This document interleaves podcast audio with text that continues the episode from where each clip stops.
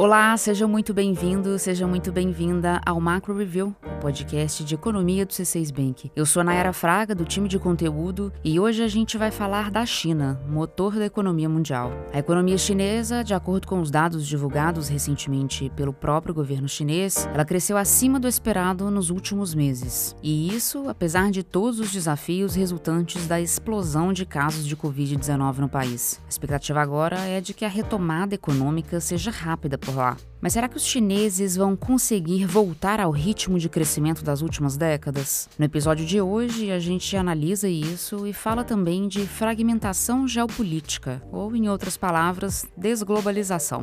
Um novo estudo do FMI estima o tamanho do impacto que a fragmentação do mundo poderia provocar na economia global.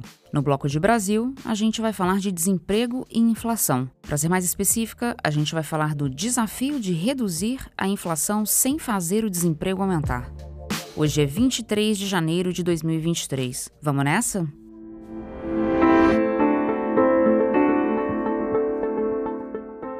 O ano de 2022 foi duro com a China. Você deve lembrar que o número de casos de Covid bateu seguidos recordes no ano passado. Houve momento em que os novos casos diários passaram de 40 mil. E com a política de Covid zero, que impunha restrições muito rígidas, a economia sofreu. O deslocamento das pessoas foi afetado, houve lockdowns severos. Isso mexeu com o funcionamento dos serviços, do comércio, das indústrias. E esse foi o principal fator a puxar o PIB chinês para baixo em 2022. A China cresceu só 3% em 2022. Foi o menor crescimento desde 1977. A única exceção foi 2020, ano em que a eclosão da pandemia fez o PIB chinês crescer só 2,2%. Para um país em que o crescimento quase nunca esteve abaixo dos 6% nos últimos 30 anos, com picos inclusive acima de 15% de crescimento, a notícia de fato não é boa. Mas há sinais de que 2023 vai trazer algum alento, a começar pelos resultados do fim do ano passado. Mesmo com a China sob rigorosas restrições sanitárias, a atividade econômica andou melhor que o esperado no fim de 2022. Em dezembro, a queda nas vendas do varejo foi de apenas 1,8% ante dezembro de 2021, enquanto o mercado esperava uma retração bem maior, de 9%. Na indústria, o crescimento foi de 1,3%, enquanto a previsão era de um recuo de 0,1%. E a taxa de desemprego urbano caiu de novembro para dezembro. O mercado esperava que o desemprego fosse aumentar. Os analistas ainda refletem sobre como a China conseguiu esse desempenho em meio a um cenário tão adverso. Alguns ainda tentam entender os números tão descolados das previsões, mas trabalhando com os dados que a gente tem agora, foi realmente um desempenho acima do esperado. Além de varejo e indústria melhores, a gente vê outros dois fatores que devem impulsionar o crescimento chinês. O primeiro é a suspensão da política de Covid-0. Só para relembrar, o governo, para minimizar os custos econômicos e sociais, suspendeu a política de Covid-0, deixando de lado a exigência da quarentena, a testagem obrigatória, a classificação de áreas de risco, entre outras medidas. Mesmo que os casos aumentem por causa do ano novo chinês, Aliás, vale dizer que a China não reporta mais os casos diários, mas a expectativa é a de que aumente mesmo os casos, porque esse momento de agora é o momento em que milhões de pessoas se deslocam dos centros urbanos para a cidade natal. Então, mesmo que esses casos subam, é pouco provável que os chineses retomem as regras com o mesmo rigor de antes. Outra coisa que deve contribuir para o crescimento da China são os estímulos ao setor imobiliário. O setor vive uma crise em que construtoras estão mergulhadas mergulhadas em dívidas e em que consumidores têm medo de não receber os apartamentos comprados. Existe uma insegurança no ar. Para ajudar o segmento imobiliário a enfrentar essa crise, o governo chinês vai conceder 24 bilhões de dólares a incorporadoras. É por conta dos números do fim de 2022 e dessa perspectiva de que a economia volte ao normal que diversas instituições estão revisando suas projeções de crescimento para a China. O JP Morgan Asset Management, por exemplo, prevê um PIB PIB acima de 5% para a China em 2023, contra uma estimativa anterior de 4 a 4,5%. Considerando que os movimentos na economia chinesa impactam o mundo todo, o que será que um crescimento de 5% na China pode provocar? E se o crescimento for rápido e for forte? No mercado, existe uma discussão sobre a possibilidade de a recuperação da China levar a uma nova alta no preço da energia no mundo, a uma alta no preço das commodities em geral. Na quarta-feira passada, a Agência Internacional de Energia anunciou prever aumento da demanda global por petróleo em 2023, principalmente por conta dos chineses. Mas, na nossa visão, apesar da provável melhora no quadro chinês, o baixo crescimento economia global tende a manter os preços das matérias primas onde eles estão, ou até puxar esses preços levemente para baixo.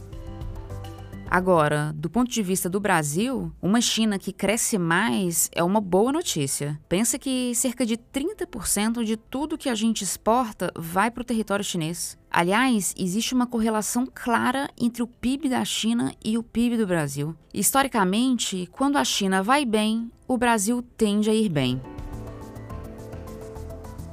Seguindo na pauta internacional, agora eu falo de um estudo do Fundo Monetário Internacional. Na esteira das discussões em curso no Fórum Econômico Mundial, que neste ano tem o um mote de cooperação em um mundo fragmentado, o FMI divulgou um estudo no qual afirma que a fragmentação geoeconômica pode impor um custo à economia global que varia entre 0,2% e 7% do PIB mundial. Para o FMI, a integração entre os países que caracterizou a segunda metade do século XX, ela pode estar à beira de uma reversão. A entidade cita alguns sinais disso, e eu separei aqui três para compartilhar com você. O primeiro sinal é a aversão à globalização. Existe um crescente descontentamento em relação aos efeitos reais ou percebidos da globalização, como o aumento da concentração de renda no mundo. O aumento da renda, principalmente no grupo dos que já representam o 1% mais rico da população mundial, ele desperta preocupação em relação à desigualdade. O segundo sinal de fragmentação é a tendência de os países se voltarem mais para dentro. Para entender melhor, vamos pensar na pandemia. A pandemia, durante as ondas mais fortes da doença, ela interrompeu o fluxo normal das cadeias globais de produção e provocou atrasos no fornecimento de insumos essenciais à fabricação de diversos produtos. Você deve se lembrar da escassez de chips, né?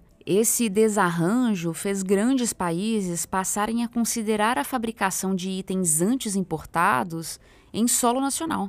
Um terceiro sinal de fragmentação que eu destaco é a tensão geopolítica e comercial. Estão crescendo as medidas restritivas no comércio internacional, em especial nos setores que criam tecnologias voltadas para a segurança nacional ou competição estratégica. Exemplo disso é a restrição da venda de alguns produtos tecnológicos por parte dos Estados Unidos à China. Outro sinal de fragmentação, ainda dentro da tensão geopolítica, tem a ver com a guerra na Ucrânia. Como a Rússia interrompeu o fornecimento de gás aos europeus, o preço da energia disparou na Europa, o que levou o continente a buscar fontes alternativas de energia internamente e no exterior. As sanções econômicas impostas à Rússia também fizeram diversos países buscarem novos parceiros comerciais. Para o FMI, as consequências de uma possível fragmentação vão ser sentidas via redução no fluxo do comércio global, via queda na difusão de tecnologias e via redução da eficiência e da inovação. Quando crescem as barreiras ao fluxo de trabalhadores, as empresas têm dificuldade para atrair talento estrangeiro. Na nossa visão, a tendência é que a fragmentação do mundo se aprofunde. O tema merece atenção não só pelo impacto que ele pode ter sobre o crescimento crescimento econômico, mas também pelo efeito inflacionário que ele pode provocar. Se esse assunto de fragmentação da economia global te interessa, eu sugiro que você ouça o episódio 32 do Macro Review. O título do programa é Rumo à Desglobalização. É só buscar aí no nosso canal, episódio 32. Esse foi o primeiro bloco desse episódio. Eu já volto com a análise de Brasil.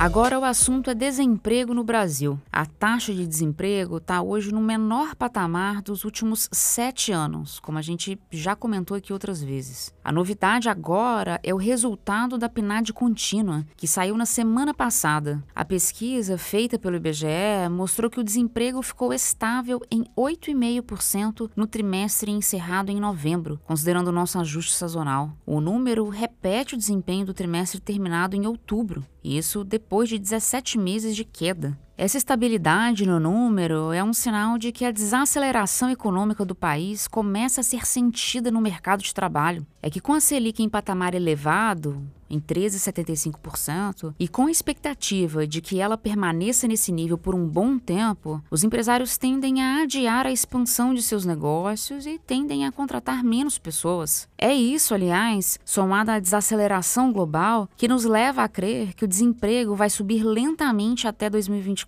É importante observar que a Selic deve custar a cair. Só para relembrar a história recente dos juros no Brasil, o Banco Central levou a Selic de 2% para 13,75 no intervalo de um ano a fim de controlar os preços. Não faz tanto tempo assim, a inflação brasileira chegou a um pico de 12%. Foi em abril de 2022. Hoje o IPCA está em 5,8%, mas isso ainda é bastante coisa, está bem acima da meta do Banco Central. E os serviços, categoria em que estão os restaurantes, academias, hotéis, eles são um dos principais responsáveis por essa inflação ainda elevada. Em 12 meses, os preços do grupo de serviços acumulam alta de quase 9%.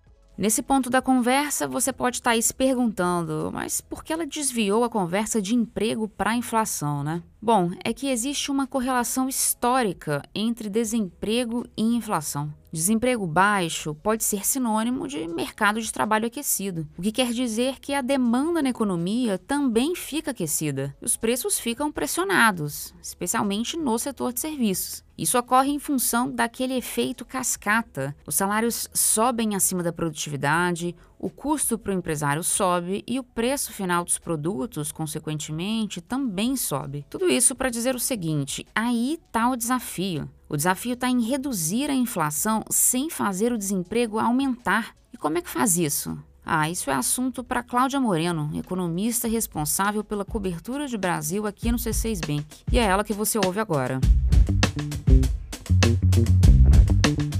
Nayara, eu vejo três formas de fazer a inflação cair: via aumento de produtividade, via aumento do desemprego, o que não é nada desejável, claro, e via ajuste fiscal. A primeira opção, aumentar a produtividade no Brasil, é algo inviável de se fazer no curto prazo. Isso exigiria, por exemplo, uma melhora na qualificação do trabalhador brasileiro. Isso não se faz do dia para a noite. A segunda opção que eu comentei, ela vem dos livros de teoria econômica. Quando você eleva o desemprego, os salários tendem a cair, a economia como um todo desaquece e a inflação cai. Mas ninguém gosta de ficar desempregado, claro. A terceira alternativa para reduzir a inflação, que é o ajuste fiscal, para mim essa é a ideal. Falando de uma forma simplificada, promover o equilíbrio das contas públicas, ou seja, cortar gasto, ter uma âncora fiscal bem definida, ter responsabilidade fiscal, isso atrai investimento. Isso significa, na prática, a entrada de dólares no país e uma valorização do real. Quando a moeda brasileira aprecia ante a americana, os preços tendem a cair. Os produtos importados que a gente consome ficam mais baratos, assim como todos os produtos que têm algum insumo dolarizado ficam mais baratos. É por isso que a gente vive falando que a pauta fiscal é urgente. Para a inflação cair rápido e para cair da melhor forma possível, sem que o desemprego cresça, a gente tem que ter valorização cambial. É o dólar mais barato que faz a inflação cair.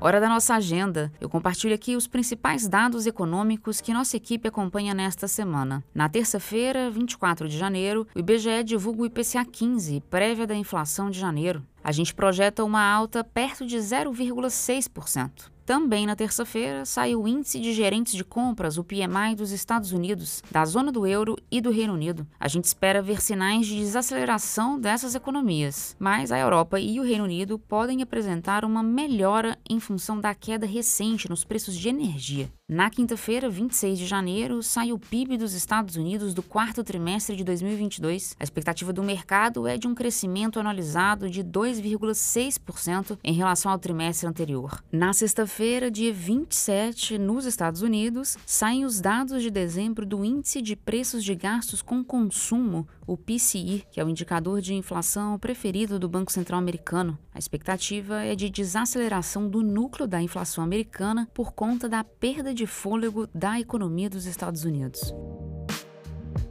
Bom, chegamos ao fim do episódio. Muito obrigada a você que ficou comigo até aqui. Quem faz parte da equipe econômica do C6 Bank são o Felipe Sales, a Cláudia Moreno, a Cláudia Rodrigues, o Eliezer Jacob e o Felipe Mack. A produção e o roteiro são desse time todo, junto com a Nayara Fraga e Malena Oliveira. A edição de som é da Thaís Andréia. A divulgação nas redes sociais é de Karina Campos, David Romai e Sara Santana. O Macro Review é um podcast semanal. Você pode ouvir a gente no canal do C6 Bank no YouTube ou na sua plataforma favorita de podcasts. A gente está no Spotify, na Apple Podcasts, no Deezer, no Pocket Casts e no Google Podcasts. Uma boa semana para você e até a próxima segunda-feira.